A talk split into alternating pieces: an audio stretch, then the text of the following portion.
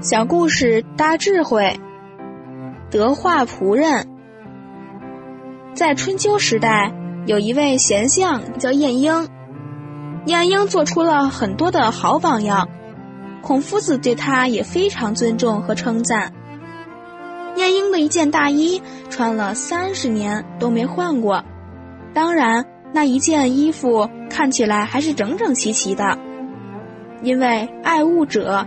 物恒爱之，你对任何的物品爱惜，它也会回馈给你，会让你使用的很久远。官居宰相者一件大衣穿三十年，请问除了会影响他的家庭以外，还会影响什么？会影响所有的文武百官，所有的人民。所以，当一个大臣他非常廉洁。就可以带动整个社会清廉的风气。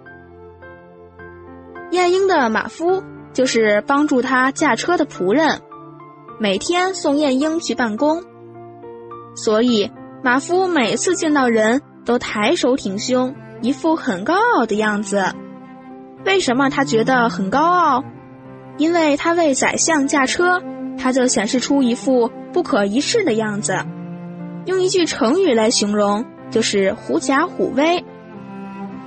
后来马夫的太太知道了，有一天就跟他提出来，他说：“我要离开你，我要走了。”马夫就很紧张，他说：“怎么了？你为何要离开我？”他说：“人家都是尊重晏婴的德行，晏婴宰相既有德行，而且谦卑，你根本没有德行。”还这样傲慢，所以我不想依靠你，我要离开。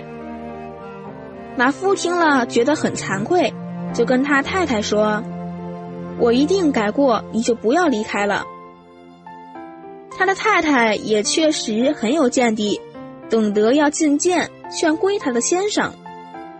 当然，他的先生也有度量接纳太太的意见。后来。这位马夫很认真的改过，晏婴觉得他的德行进步非常快速，就举荐这位马夫当上了齐国的大夫。